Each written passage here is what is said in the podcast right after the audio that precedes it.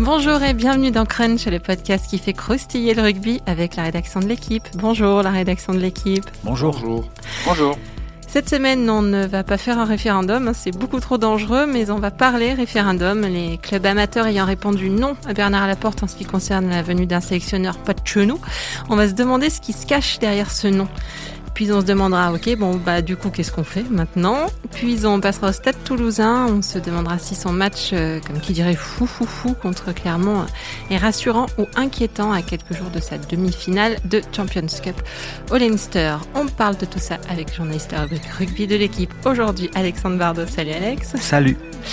Arnaud Requena, salut Arnaud. Salut Christelle. Et Laurent Campistron, salut Laurent. Salut. Eh bien, vous savez tout. Alors, c'est parti. Flexion liée jeu.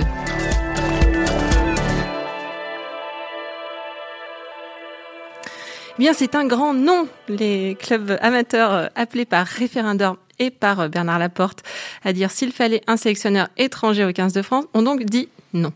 Euh, la moitié des 1742 clubs affiliés à la FFR ont participé et à 59%, ils ont refusé la venue en résumé de Warren Gatland, hein, puisque avant de prendre un râteau par 2000 clubs amateurs, c'est Joe Schmidt, hein, son premier choix, qui en avait mis un de râteau à Bernard Laporte. C'est plus une fédé, c'est Jardiland. euh, le problème avec le référendum, c'est qu'on ne sait jamais vraiment à quoi on dit non. Par exemple, là, on ne sait pas si les clubs amateurs ne veulent vraiment pas d'un sélectionneur étranger ou s'ils ont plutôt voulu dire à la porte euh, bon bah tu nous prends pour des fraises des bras, euh, des bois et ça va pas le faire. Alors Arnaud, il veut dire quoi ce nom euh, à ton avis? Aucune idée. Il veut dire non. Si, si j'ai le choix, il veut dire non à un sélectionneur étranger. D'accord. Vous allez demander à des Français de base moyens euh, qui sont même pas concernés par l'affaire s'ils veulent un Français ou un étranger, ils vont vous dire en français. Vous allez le demander à des Italiens, ils vont vous dire la même chose. Vous allez le demander à des Américains. Alors après, euh, Alex Bardot a une autre théorie. C'est du billard à 28 bandes. Euh, c'est de la politique. C'est euh, moi sincèrement, je, ne démords pas ce que j'ai dit. C'est une ânerie sans nom d'avoir fait ce référendum. On connaissait. Moi, je vous l'ai dit la semaine dernière. On connaît le résultat d'avance. Oui, toi, voilà. t'étais voilà, pas surpris. Non, et par contre, je suis très surpris, contrairement à beaucoup de mes collègues, de la participation que je trouve énorme. Ils en seraient bien contents, nos politiques, s'ils avaient 51% de participation à toutes les élections. Je ne parle pas des élections présidentielles, mais à toutes les autres, c'est autour de 40 en France, entre 30 et 40. Donc c'est beaucoup, contrairement à ce qu'on m'a dit. Moi, je trouve. Euh, donc voilà, ils sont. On va, on va, débattre de ça alors. Parce que moi, je trouve que le premier nom, il est là en fait. Le premier nom, c'est de, de, dire à Bernard Laporte, mais, quel est, mais pourquoi tu nous poses cette question, quoi? Je veux dire, un, un vote aujourd'hui en, en, référendum euh, euh, politique, on va dire, de, de, qui concerne l'ensemble de la France, euh, aujourd'hui, ça se déroule dans un climat où on sait que depuis des années, il y a une participation faible dans, dans la plupart des scrutins, sauf, sauf, sauf à la présidentielle, parce qu'il y a un désamour de la politique, etc. Là, euh, c'est la première fois que Bernard Laporte organise un référendum, donc il n'y a pas un désamour des clubs vis-à-vis de, de, de, de, la politique ou de, la fédération, ou enfin a priori, ou mm. pas de ce genre d'initiative en tout cas. Et euh, clairement, il, il, dit. Et puis en plus, ça se fait d'une manière simplissime. Il ne même pas prendre. Il faut même pas sortir de chez soi. Il faut brancher son ordinateur et, et, voter, quoi, grosso merdo. Et donc, euh, il y, y, a un club sur deux qui a dit mais je, mais je vote pas. Et, mais ce, c'est je trouve ça énorme. Je trouve c'est mmh. c'est c'est euh, pourquoi tu nous poses cette question? C'est pas notre problème. Ah oui, mais on se rejoint euh, là. Oui, moi je suis tout à fait d'accord avec oui, ça. Mais, mais, je trouve que c'est un, mais je trouve que c'est un score énorme. Je trouve que vraiment la moitié des clubs qui euh, qui choisit de d'ignorer ce qui est censé être pour euh, aux yeux de Bernard Laporte un, un, référendum démocratique et qui est une première, ben, c'est une manière de, de, dire mais que c'était une ânerie. Oui. Non, non, ben voilà, on est d'accord. Oui. Donc donc c'est énorme. Donc, donc, un sur deux, c'est énorme, à mon sens. Oui, Laurent bah, C'est pas qu'ils l'ont ignoré, je pense qu'ils ils ont estimé qu'ils n'avaient pas la légitimité pour, voilà. euh, pour répondre à ce, oui, à ce oui, référendum. Quoi. Oui, oui, oui. Alors, après, chacun. Pas, alors, plutôt que de dire ne se prononce pas, ben, les mecs, ils votent pas, quoi. Oui, mais, mais moi, c'est sur le chiffre, la, la, la, moitié des clubs, je trouve que c'est beaucoup la moitié des clubs qui, qui décident de, de quand je dis ignorer, c'est-à-dire de ne pas aller, de ne pas, de ne pas voter, quoi, qui décident de, de de, de, laisser cette question euh, en suspens et de dire ben, voilà, règle ton problème tout seul quasiment. Quoi. C'est un peu ça l'idée. Ouais. Et sur ceux qui ont décidé de, de, dire non, en revanche, on peut, on, on peut imaginer, pour, euh, on, on, sait un peu ce qui est, pourquoi ils ont dit non dans, dans À les quoi ils ont dit non dans les interviews qu'on a faites, que ce soit avant le, référendum ou avant les résultats ou après le référendum, il y avait plusieurs idées. Il y en avait une qui était bon, bah, de toute façon, ça c'est de la politique. Euh, on sait très bien, il y avait un côté, voilà, et c'est un peu des magots d'organiser ce référendum, ça nous intéresse pas. Il y avait ceux qui disaient, mais de toute façon, nous, c'est pas notre, euh, on n'a pas la compétence pour ça. Euh, on n'a pas la compétence pour décider. donc, je pense qu'il y, a aussi un peu de ça dans le côté, mais on répond non parce que c'est pas pas notre problème. Il y a aussi, je pense, des gens qui fondamentalement n'ont pas envie que ce soit un sélectionneur étranger. Et il y a ceux peut-être qui pensent aussi que, plus que fondamentalement. voilà, il y a peut-être aussi qui, ceux qui pensent qu'il y a le matos en France aujourd'hui, et puis il y a aussi peut-être ceux qui pensent, mais c'est assez vague parce que on est là pour le coup, on n'a pas, on n'a pas contacté euh, l'IFOP ou je sais pas qui pour euh, sonder les raisons précises, mais on peut aussi imaginer qu'il y a des gens qui pensent que de toute façon, c'est le problème n'est pas là, que qui, ont, voté non, euh, comme une manière de dire, euh, de toute façon, euh, français étranger, c'est pas la question. voilà, c'est assez difficile de, le, dire. Mais et puis dernière chose, et là c'est pareil, difficile à quantifier, mais il y a sans doute des gens qui ont dit à Bernard Laporte mmh. qu'ils en avaient marre de, de, la politique qui était menée ou des choix qui avaient été faits ou de euh, ou des affaires, ou de Novès, puisqu'il faut se rappeler que la semaine dernière a commencé avec euh, la décision de, des prud'hommes euh, concernant Guy Novès et le million d'euros que la Fédé devra lui verser. Donc peut-être que, peut que ça, ça rentre en jeu aussi. Hmm. Laurent, tu en, tu en penses quoi, toi, de, de Toulouse?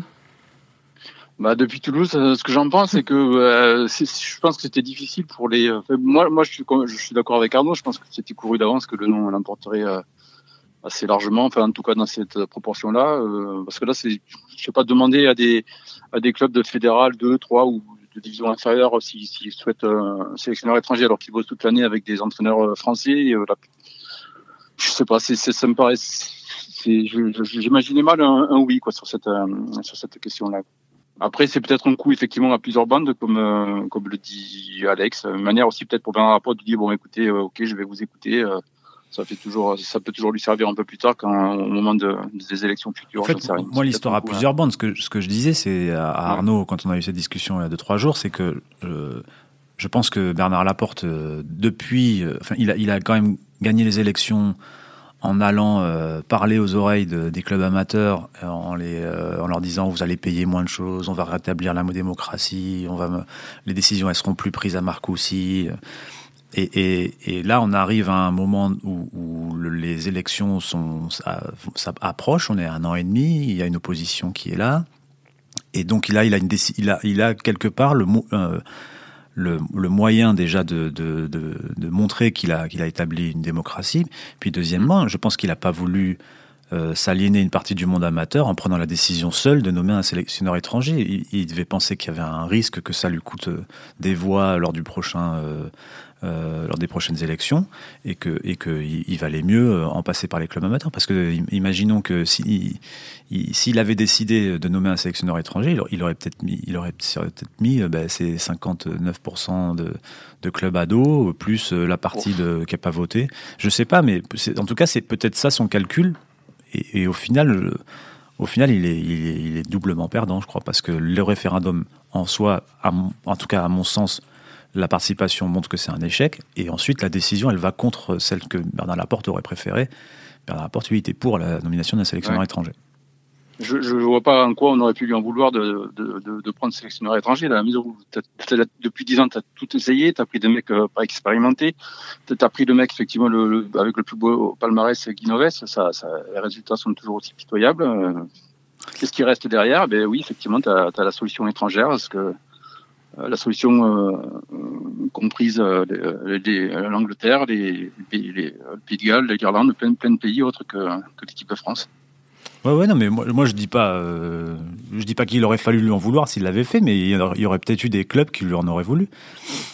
Arnaud, tu penses qu'il s'est fragilisé là, Bernard Laporte? Non. Non, non, je crois pas. Je comprends juste pas pourquoi. C'est le président, c'est Laurent Marty qui dit justement toujours quand tu es président dans un club ou dans une institution, c'est toi le patron. À un moment, tu dois trancher. Moi, j'ai toujours pas compris qu'il tranche pas lui-même. Euh, après, euh, l'essentiel, il n'est pas là. hein. L'essentiel, c'est qu'il faut, il faut, euh, euh, il faut remodeler, le, système du rugby français euh, de- A jusqu'à Z.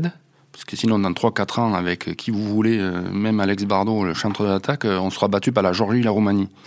Donc, non, mais là, je suis très sérieux. Donc, on est vraiment nul avec tout le monde. et, on dit, ouais, mais on va mettre un Français ou un étranger. C'est pas ça. hein, ça c'est, juste la conséquence. Il faut, refaire, il faut faire un système. Et là, j'ai vu, par exemple, Jean-Marc Lermé l'autre jour, dans son rôle, hein, cela dit, mais qui prend le problème à l'envers en disant, mais euh, euh, oui, mais il faut quelqu'un qui connaisse le, le- le top 14 aussi. Mais non, non, non, il faut changer tout ça. Ouais. Il faut changer tout ça. On en a parlé avec Alex Bardot il y a huit jours qui me dit Oh, mais d'ici 2023, euh, ça n'aura pas changé. Alex me dit ça, mais alors là, là, j'ai dit Mais ben, on arrête tout alors. Non, mais moi, je On arrête tout, on sera battu par tout le monde. Écoutez bien ce que je veux dire, on sera battu par tout le monde et on arrête tout. Mais après, quand je dis que c'est- rien n'aura changé, c'est que je le pense parce que je, Oui, il n'y a, aucun- a aucun signal qui aucun- montre que non, les choses vont d'accord, On changer. est d'accord parce que personne ne parle de ça.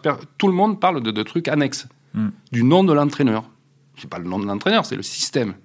Alors, il faut gagner des matchs. Le Grenoble-Toulon que j'ai vu l'autre jour, vous le birez déjà dans la saison. Il sert à rien. C'était nul, l'arbitrage était nul. euh, de A jusqu'à Z, ça sert à rien. Vous gagnez des dates.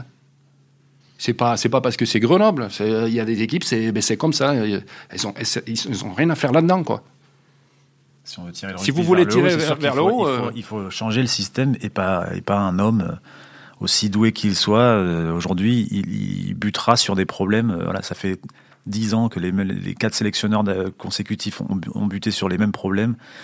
Euh, ils avaient leurs défauts, certes, mais euh, le fait que ces problèmes soient récurrents montre qu'on a dans un, dans un, dans un, dans un truc systémique, quelque chose qu'on a déjà raconté mille fois à ce micro. Et donc, donc euh, quelque part, la question même, effectivement, de ce référendum était une, une non-question, quoi. Parce que, déjà, quelque part, je pense que, oui, sélectionneur étranger, français, j'ai même entendu des gens dire, ben, euh, après tout, euh, on veut pas de je veux pas un sélectionneur étranger, mais pourquoi pas Verne Cotter? Parce que Verne Cotter, euh, alors certes, il est français, va me dire Arnaud, mais tout ça pour dire qu'il y y avait une forme d'absurdité, en fait. Étranger, ça veut tout dire, rien dire. Et, euh, et puis de toute façon, c'est pas le c'est pas le c'est pas le problème quoi. Le problème aujourd'hui, il dépasse largement ça. Et est-ce qu'il est envisageable qu'il qu'il fasse fi de, du, du résultat du référendum ça, En po- politique, ça, ça s'est vu pour le coup, mais Non non non. non, là, ce serait trop gros. Non, non, non. Non, il Non, dit non. avant, il l'a dit après. Non, non, non, non. Non, après, en plus, ce qu'il a expliqué, qu'on peut comprendre, c'est qu'un bureau fédéral, il avait, dans, sa, dans ses élus, il avait de l'opposition à, à ça. Des mecs qui disaient non, nous, on veut un Français. Et, moi, déjà, en bureau fédéral, je suis pas, euh, j'ai pas l'unanimité, euh, je- je- j'en appelle au club, quoi. Hmm. Mais bon, il y a un moment où, euh, enfin, j'en sais rien, c'est peut-être pas très démocrate ce que je veux dire, mais le bureau fédéral, le président, euh, il fait comprendre que c'est l'intérêt général, quoi. Ses prédécesseurs, je vais vous dire, euh, Ouais, D'autant qu'on ne le sent pas spécialement timide pour trancher la porte. non, non, non, non, non, a priori non. C'est pas trop, c'est pas trop son genre, euh, c'est pas trop son genre de timide. Et est-ce qu'on peut naturaliser Warren Gatland Faudra aller très vite. Il a combien d'années de résidence? Euh, Juste Laurent, comme ça, euh, est-ce qu'à Toulouse, toi, tu étais à, à Toulouse ce week-end, euh, Oui, oui, j'étais au match hier soir contre Est-ce- Clermont. ouais. est-ce qu'on en parlait un peu de ça ou est-ce que les joueurs avaient euh, d'autres chats à fouetter, d'autres Non, talonneurs à, assommer aussi, accessoirement? Non, non, enfin hier soir en l'occurrence, vu le match qui- a eu au stadium, on n'a pas vraiment parlé de, ça. La question qui se posait la- la- les jours précédents, c'est autour de Dugo Mola et son staff. quoi. Est-ce que est-ce qu'ils font partie des, des candidats potentiels à, à la suite de, de Brunel Voilà. Euh, a priori, euh, ils sont euh, plutôt euh, parmi les candidats, effectivement, potentiels. mais, mais de là à ce qu'ils franchissent le pas, c'est c'est loin d'être évidemment certain. Encore faut-il qu'ils soient évidemment euh, sollicités. Quoi. Et Parce que maintenant, il va falloir s'accorder avec un entraîneur français et s'accorder éventuellement avec son club, sauf si c'est Fabien Galtier ou Raphaël Ibanez ou un autre. Mais bon, là, je vois pas, j'ai pas de nom qui me vient en tête. Mais on est là, on est dans une urgence, c'est-à-dire qu'en un mois et demi, euh, il va falloir euh, trancher. euh, et il faut rappeler le temps perdu, parce qu'il y a six mois encore, euh, Bernard Laporte défendait l'idée que euh, Jacques Brunel, c'est même pas qu'il défendait l'idée, c'est qu'il oui, il défendait cette idée, mais en plus il y avait un contrat. Jacques Brunel est sous, sous contrat jusqu'en juin 2020. Et l'idée, c'était de dire, euh, bon, ben, on, attend jusque juin 2020, comme ça on pourra anticiper aussi avec euh, le, dans les négociations avec le, club, le futur sélectionneur. On pourra, on aura le temps, on ne sera pas pris dans l'urgence.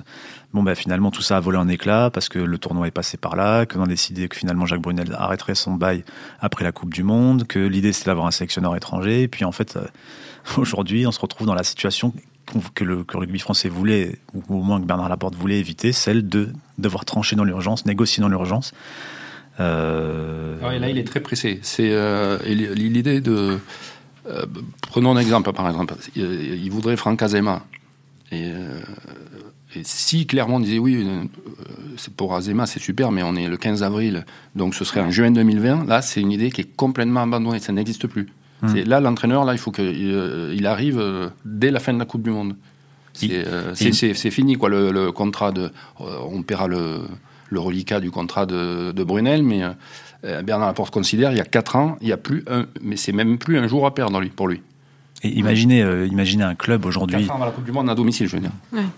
Imaginez un club aujourd'hui, type Clermont, Lyon, avec Pierre Mignoni, Toulouse, avec Hugo Mola un club à qui euh, qui voit arriver euh, des, bar, des, des, qui voit arriver euh, Bernard Laporte et qui Bernard Laporte lui dit je voudrais ton entraîneur. Aujourd'hui, un Mignoni par exemple, il a euh, il a anticipé sur la saison prochaine, il a fait signer des joueurs, mmh. recruter des joueurs ou prolonger des joueurs en disant je serai là la saison prochaine.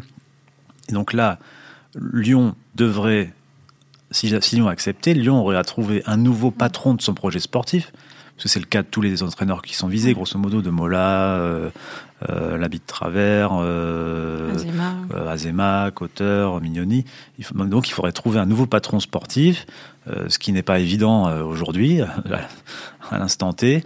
donc, donc voilà, c'est encore une fois une situation d'urgence extrêmement compliquée. Et c'est pour ça que aujourd'hui, le cas d'un Galtier ou d'un Ibanez, ben, de, deviennent les cas les plus euh, évidents a, a, priori parce que eux au moins ils sont libres. C'est terrible, on en arriverait à une situation par défaut, même oui. si euh, Fabien Galtier est considéré comme un très bon technicien, euh, Ibanez un peu moins pointu que, que Galtier, Galtier, a priori. Mais bon après il y a quand même un truc, c'est que les, tous les candidats entre guillemets là, ils sont tous, ils ont tous des clauses pour rejoindre l'équipe de France. C'est au moins c'est pas c'est pas très compliqué, à part euh, Urios, mais qui de toute façon ne rentre pas dans les plans. Mais Urios qui n'a pas de, de, clause, lui, pour. Euh, il n'est pas arrivé à Bordeaux, donc il n'a pas une pour partir avant d'arriver. Mais les autres, ils ont tous des clauses pour sortir. Donc, donc le cas de figure existe. C'est euh, après il suffit, il suffit de... du club pour la. Ah, la, la, la, la, clause, elle n'est pas signée par la, la, FFR, elle est signée par le club. Donc euh, si le après, moi je les ai pas vues les clauses. Euh, alors je vais pas prendre Azema, changeons, prenons Mignoni. Peut-être qu'il a une clause au 15 avril. On y est aujourd'hui, au 15 mmh. avril. Donc euh, là, euh, voilà, souvent les joueurs, ils ont des clauses, ou les entraîneurs, c'est au 15 avril, à trois mois de la fin de la saison. Mais là, c'est, euh, ils ont tous ces, ces clauses. Donc le, la porte a au moins hein, le truc de se dire, bon, il va dépoiler un club, mais il ne va pas avoir à rembourser, à, etc. Quoi. Ils, ont, ils peuvent partir pour la, pour la sélection nationale. D'accord. Et est-ce que la, la, semaine dernière, Arnaud, tu nous disais que pour toi, la porte, euh, c'est euh, un sélectionneur qui est le meilleur? C'est pas du tout envisageable qu'il qu soit en même il temps a répondu président à ça euh, sur RMC, l'autre jour, on lui a posé la question d'être carrément euh, président-entraîneur. Il a, bah, il a ri en disant que c'était impossible, que des, que des mecs lui avaient dit en plaisantant, mais que c'est c'est quand même impossible. Mais en fait, c'était assez rigolo, cela dit, de, parce qu'on lui demandait, mais euh, pourquoi, pourquoi vous avez focalisé sur ces étrangers? Ça veut dire que si vous prenez un Français, déjà, il va se dire euh, on n'est pas bon parce qu'il en voulait 5 avant nous. Mais il dit mais non, mais j'ai pris les mecs qui ont gagné à l'étranger ou qui ont gagné des Coupes d'Europe depuis 10 ans. Ce qui n'est pas vrai parce que lui, il en a gagné 3. Donc il fait partie de cela. Et c'est pas si vieux que ça, c'était en 2015 la dernière. Donc euh, voilà, mais non, après, c'est pas. Pff, je sais pas ce qui peut arriver où il démissionnerait, il deviendrait entraîneur, mais euh, enfin, je ne le vois pas, je pense qu'il est passé à autre chose. Quoi. Mm. Je, euh, vous me diriez, après la Coupe du Monde, non, il sera encore président, euh, plus tard, il sera, il sera euh, sélectionneur de l'Angleterre ou l'Irlande, pourquoi pas? Ça, pourquoi pas Mais euh, l'équipe de France, il a fait 8 ans. Quoi. Mm. Là, il est président de la Fédé, ça fait. je sais pas, je, je, je l'imagine mal. Ce serait absurde quand même. Ouais. Ce serait une situation. Ça ferait parler, mais bon. Ça, c'est sûr. On n'est on est plus vraiment à une absurdité près, là. non, mais là, ça serait un, une sorte de sommet, quand même. le, premier, le premier entraîneur, sélectionneur, euh, président, Président, depuis Bernard voilà. Tapie. Depuis Bernard Tapie, ouais. Qui, lui, n'a- qui, en plus n'avait jamais joué, lui. Exactement. Ok, on va laisser là cette étonnante fédération. Pour le dernier thème, on passe au Stade toulousain. Ce week-end, le leader du top 14 recevait son dauphin Clermont. Les deux équipes ont offert un match un peu dingue, hein, 47-44 à la fin, 10 essais, 4 commotions aussi, hein, euh, entre parenthèses.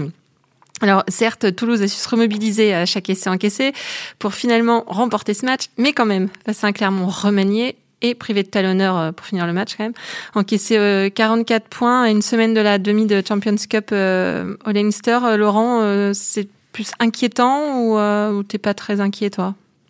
Euh, bah, c'est, à la fois rassurant par certains côtés et inquiétant par d'autres. hein. Rassurant parce qu'ils ont encore marqué des, essais euh, somptueux. hein. Je pense au premier de, de Guitoun, à l'exploit individuel de, de Colby, qui n'en est plus à un près. Il y a aussi des essais très bien construits par les avants, euh, Gray, même le dernier de, conclu par, par Guitoun.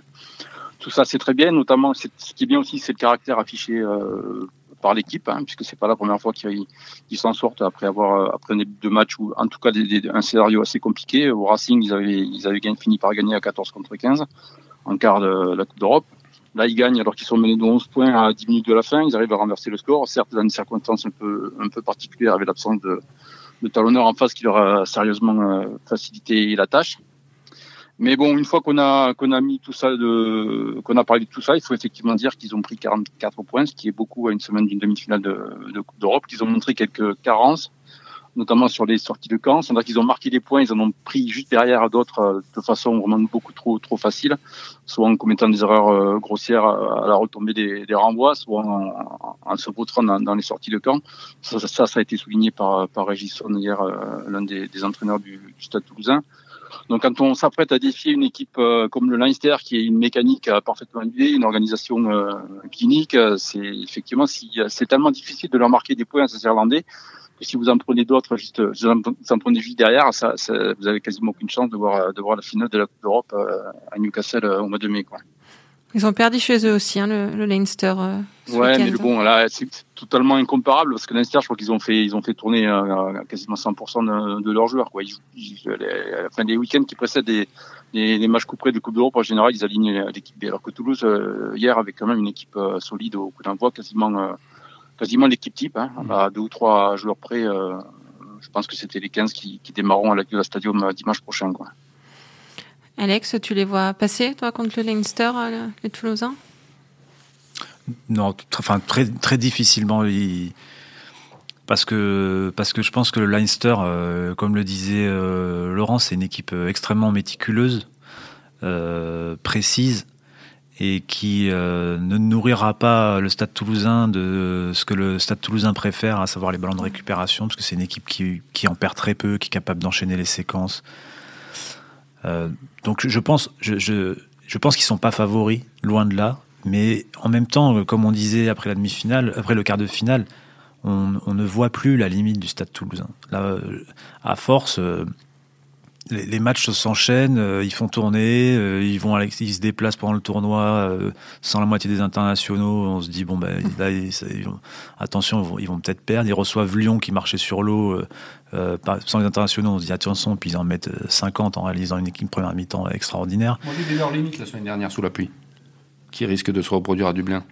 Alors, Oui. c'était pas l'équipe A, Non. mais c'était quand même limite. Et j'ai vu, et j'ai vu notamment euh, Didier Lacroix, euh, en marge de- de- de- d'une interview, on, on a discuté. Et, euh, et en gros, il me disait il faudrait pas passer de 14 victoires d'affilée à, à une série dans l'autre sens maintenant. Ce qui n'est pas le cas, puisqu'il a battu Clermont. Mais on sentait qu'il était inquiet, pas inquiet. euh, pas l'inquiet de circonstances comme Noves pouvait l'être, mais, mais assez sincère, assez sincère quoi. Après, moi, le match d'hier, je l'ai pas vu, mais ce qui va pas m'empêcher d'être perfide. Je pense que, je pense que l'avantage pour les Toulousains, c'est qu'ils ne doivent pas avoir trop mal aux épaules aujourd'hui, quoi. Comme les Clermontois. 91 points dans un match. Aïe, aïe, aïe. tu l'as pas vu donc. Non, je l'ai pas Ouais, vu, non, non. Je l'ai pas vu, mais j'ai Ah, surtout entendu parler de l'arbitrage.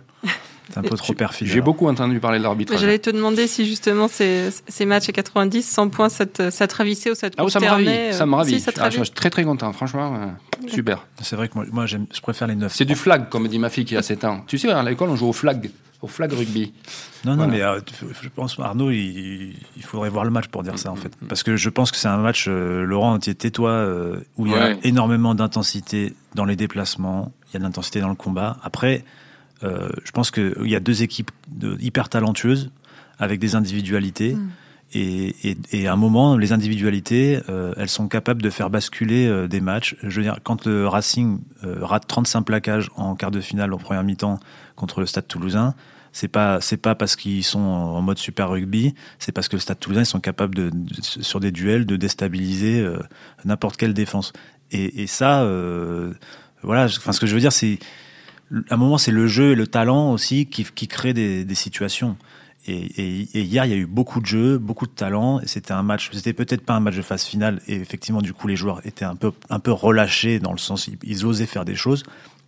Mais tant mieux, quoi. Enfin, on s'est tellement ennuyé sur certaines saisons. Là, on commence à, à- enfin, on sent depuis 2-3 ans qu'il y a un truc qui bouge et que globalement, il y, a des- il y a des équipes qui, où il y a des matchs passionnants.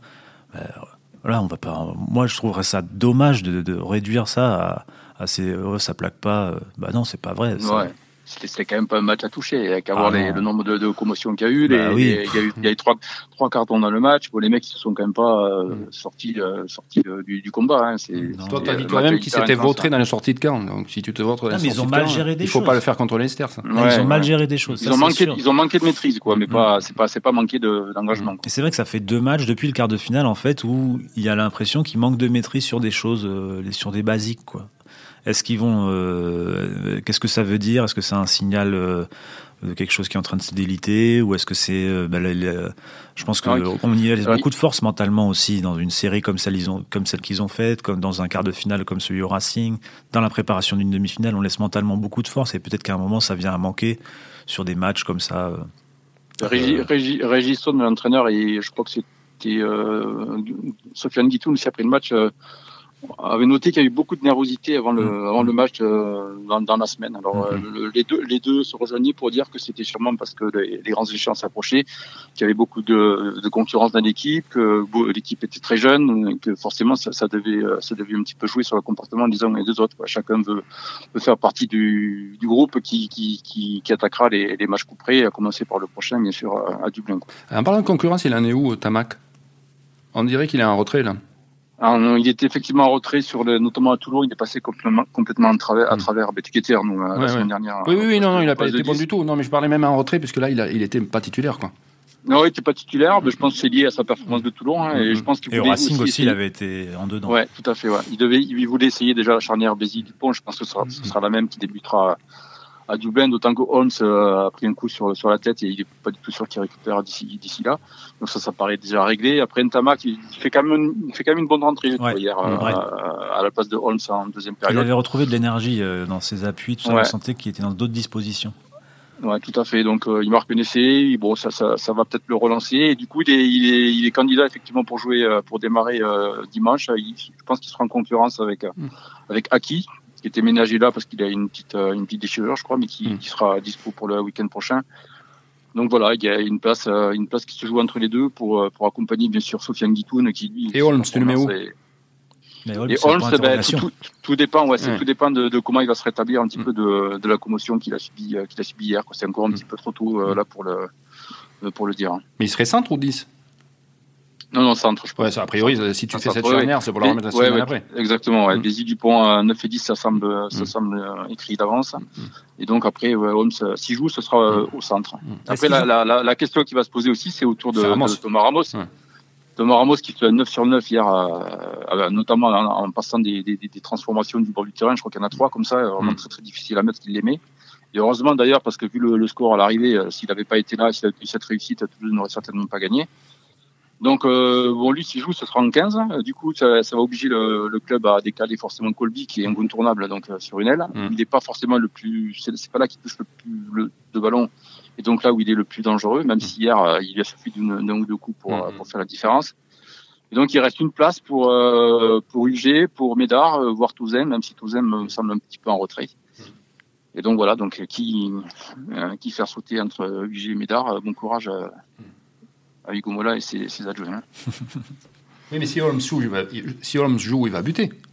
Pas forcément. Non? Ça pourrait. T'es pas obligé de mettre Ramos, je veux dire. Non, non, t'es pas obligé de mettre Ramos. Hier, hier Holmes et, et Ramos ont débuté. Mm. C'est Ramos qui a, qui a pris le but. D'accord. Ramos, c'est clairement le numéro un Ouais, euh, au niveau de, euh, de la prise de Mm. responsabilité des, des tirs au but. Toi, Laurent, tu les vois passer contre le Leinster? Compliqué quand même, très très compliqué. Attention, C'est toute, quand même une toute machine. une ville t'écoute. Non, non, mais c'est- une équipe, c'est une telle machine le Leinster qu'elle a gagné là-bas. Je crois qu'ils perdent jamais dans leur stade, hein, que ce soit euh, la Viva ou l'autre. Donc c'est forcément dire dire qu'ils vont se qualifier, ce serait vraiment très présomptueux. Je pense qu'ils peuvent les, les je, je les vois faire quand même un meilleur match que qu'en janvier là quand ils avaient pris 29-13 en match retour en phase de poule. Alors, déjà ils sont ils sont davantage prévenus qu'ils ne l'étaient à l'époque. Euh, ils vont sûrement aussi corriger les, euh, les, les scories euh, d'hier. Je pense qu'ils seront un peu plus vigilants sur les, notamment les sorties de camp. Euh, je pense qu'il y aura match. Euh, de là à les voir gagner, quand même, ça me paraît, euh, ouais, c'est assez, assez compliqué. bien. Donc match, match serré. euh, J'espère, hein. Ah, ça la- fait, pour ça le- fait peur. Ouais. Depuis quand le Leinster n'a pas perdu à domicile? Moi, je les ai vus il n'y a, pas- Euh, a pas très très longtemps. Perdre contre, euh, perdre contre Toulon en Bah, le 2000 Leinster, 2016. Ouais. Ah, 2016, ouais, tu mais veux c'est- Rush Cup 2016-2017 euh, vers le 20 décembre. oui, mais c'était en Euh, phase de poule, non en Oui, c'était en ouais, phase de poule. phase de Mm. euh, je crois qu'il faut remonter très très loin, hein, un match de, Mm. un match couperé à, à partir de, de la phase finale. Mm. J'ai pas la, la- en tête là, la, la date, euh, mais euh, c'est, c'est, ouais, il faut remonter très loin. Tu avais des dents de lait encore, Arnaud. Oui, j'en avais Ouais. pas même. Très bien, messieurs. Eh bien, merci. On va s'arrêter là pour cette semaine. C'était Crunch, une émission de la rédaction de l'équipe. Aujourd'hui, j'étais avec Laurent Campistron, en direct de Toulouse, avec Alexandre Bardot, avec Arnaud Requena. Merci à Roland Richard, à la technique, à l'édition, à tout. Retrouvez-nous tous les lundis sur l'équipe.fr, Apple Podcast, SoundCloud. N'hésitez pas à réagir, laissez des commentaires, mettez-nous des étoiles. À la semaine prochaine.